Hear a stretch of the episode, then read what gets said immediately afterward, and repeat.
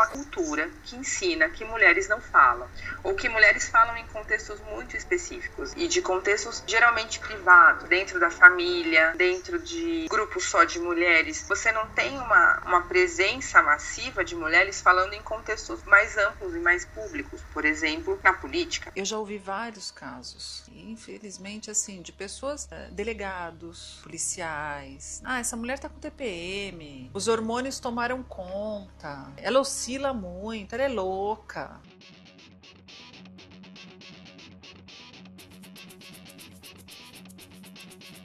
Olá, eu sou Fernanda Klaas e esse é o Para Ser Louca.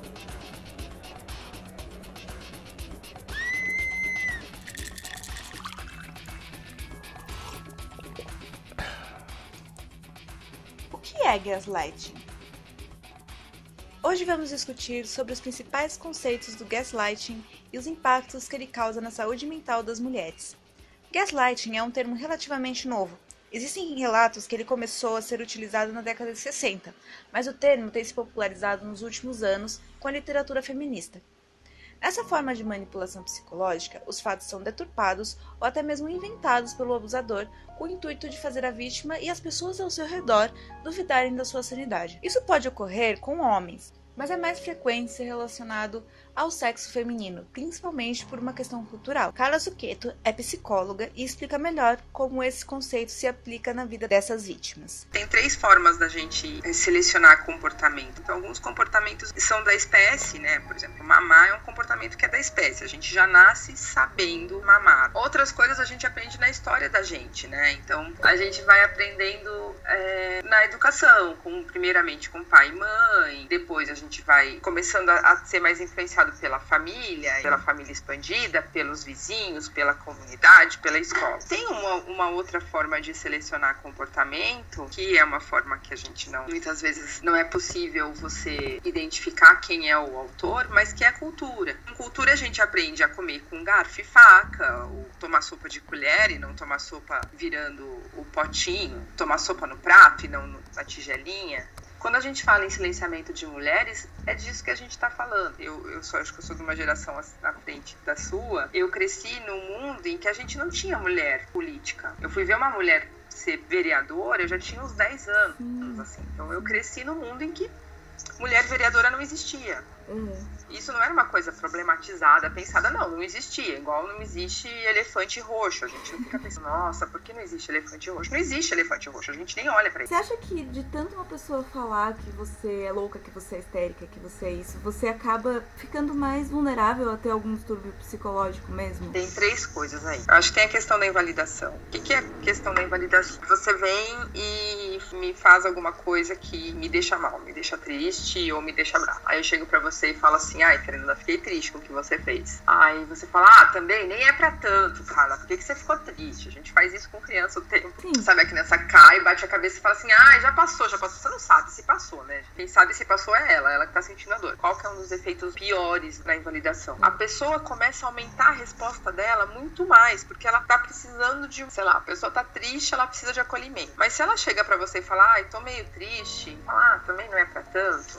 você não dá o acolhimento que ela quer. Agora, se ela chega para você desesperada, descabelando, chorando, ah, tá mãe, triste, chorando desesperada, ela consegue o acolhimento que ela quer. O que, que essa pessoa vai fazer toda vez que ela precisar de acolhimento? Ela vai desesperar, porque é o único jeito dela conseguir acolhimento. Ela explode, grita, joga as coisas no chão, ameaça que vai se matar. Aí as pessoas dão atenção, e esse é o único jeito dela ganhar atenção, é assim que ela vai fazer. É importante a gente falar que isso não é intencional, mas é o jeito que a pessoa aprende a conseguir as coisas. E aí a gente vai tendo transtornos de personalidade, um monte de coisa, eu acho que a invalidação, ela, ela mesmo que ela não cause um transtorno, um transtorno é um conjunto de sintomas. Um monte de gente lá, os psiquiatras, os psicólogos da APA, do mundo inteiro, juntam, se juntam e vão falar assim, transtorno de personalidade borderline, é isso, isso, isso, isso, isso isso. Tem que ter, sei lá, 5 de 10 sintomas, não lembro exatamente. Mas, mesmo que isso não chegue a causar um transtorno, você está ensinando respostas que são desproporcionais. Então, sim, nesse ponto, você ouvir que você desequilibrada, que você está sendo desproporcional, isso vai te causar. Tem uma outra questão, que é a questão do self. Como que a gente constrói a identidade de quem que a gente é? A partir do que dizem pra gente que a gente é. Então a identidade ela vem de fora, ela não vem de dentro. Então eu nasço numa família que fala pra mim que eu sou uma menina católica. Menina católica significa isso, isso, isso, isso, isso. Tem uma lista de coisas que meninas católicas fazem e que a gente vai aprendendo sem que ninguém chegue pra gente e apresente a lista. E que eu sou brasileira, portanto eu gosto de samba, feijoada, futebol, carnaval, praia, calor. E que eu sou. Eu sou legal, né? Pessoas legais fazem o quê? Pessoas legais ajudam os outros, pessoas legais dão licença.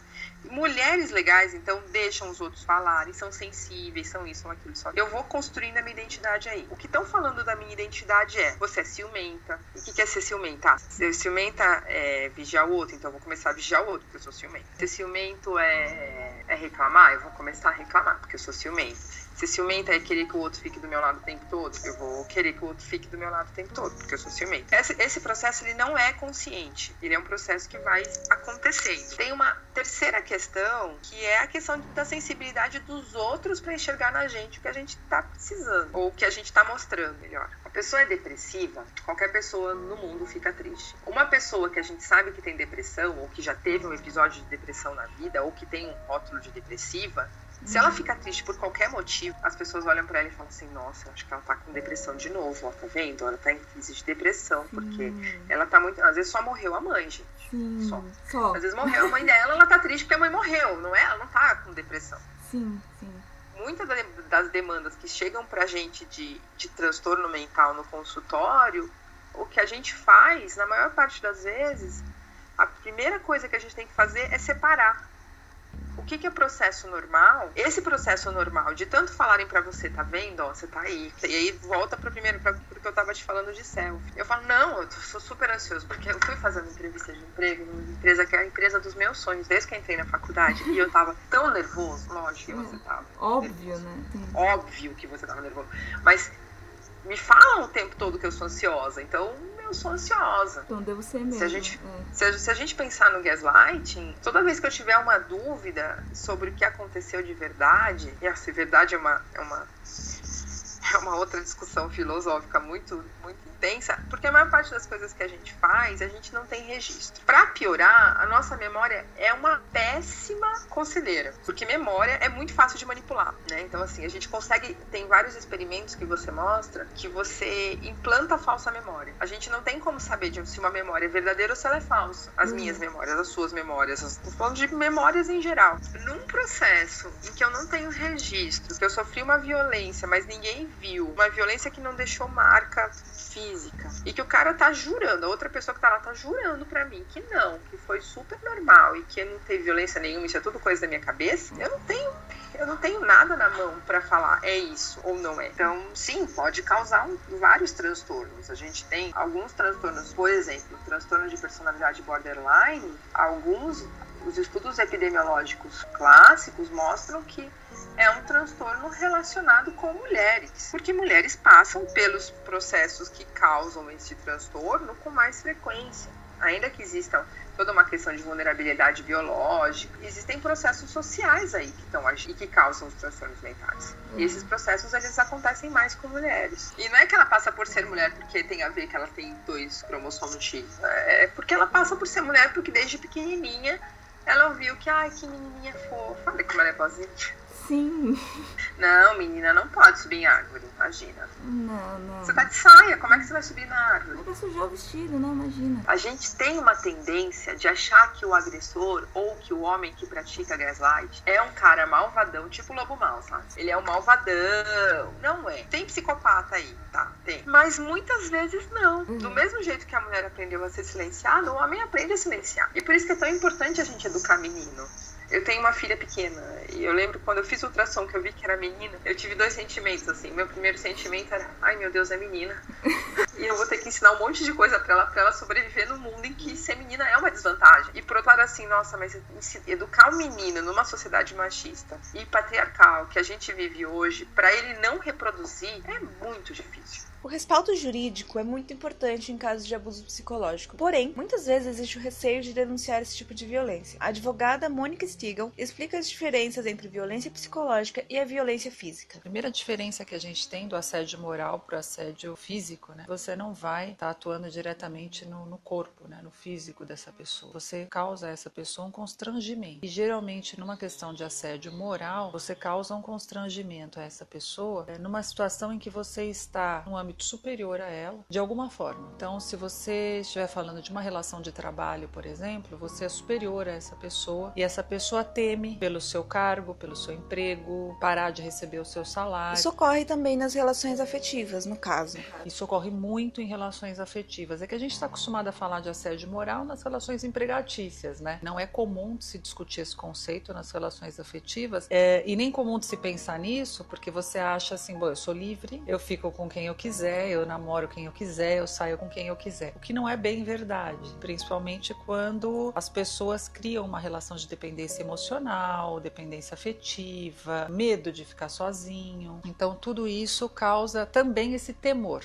Gaslighting se enquadra em abuso psicológico? Para mim, se enquadra. É, eu acho que dá para defender isso bem juridicamente. É uma prova difícil. Em direito, tudo depende de prova ou de uma presunção que aquilo existe e utilizar essa presunção em favor da pessoa que está sofrendo aquilo. Geralmente, as pessoas que atuam nessa área de violência doméstica e as pessoas que atuam na área de família, porque isso pode não acontecer só na violência doméstica, isso pode acontecer na área de família também, que são áreas distintas. Na área de família, a gente gente utiliza muito essa questão dessa ilusão, né? Que a pessoa acha que está vivendo, a ponto da pessoa não saber mais o que é realidade o que é ilusão. Quando a gente vai não só pedir a separação, é, justificando um motivo para isso, como quando a gente vai justificar o porquê que eu estou pedindo a guarda e não estou pedindo a guarda compartilhada, que virou mais ou menos que regra hoje, de um filho. Então você pega uma pessoa que socialmente é tida como bonita, tem porte, né? Tem postura, fala bem, estudou, é articulado, é uma pessoa que tem uma carreira, é uma pessoa que é vista socialmente como uma pessoa boa, um benfeitor. Você não tem ideia e você não acredita que ela pode acabar manipulando filhos, manipulando o próprio companheiro ou a companheira e causando até um terrorismo, um terror psicológico. Existe uma resistência em denunciar esses casos de violência psicológica em comparação com a violência física.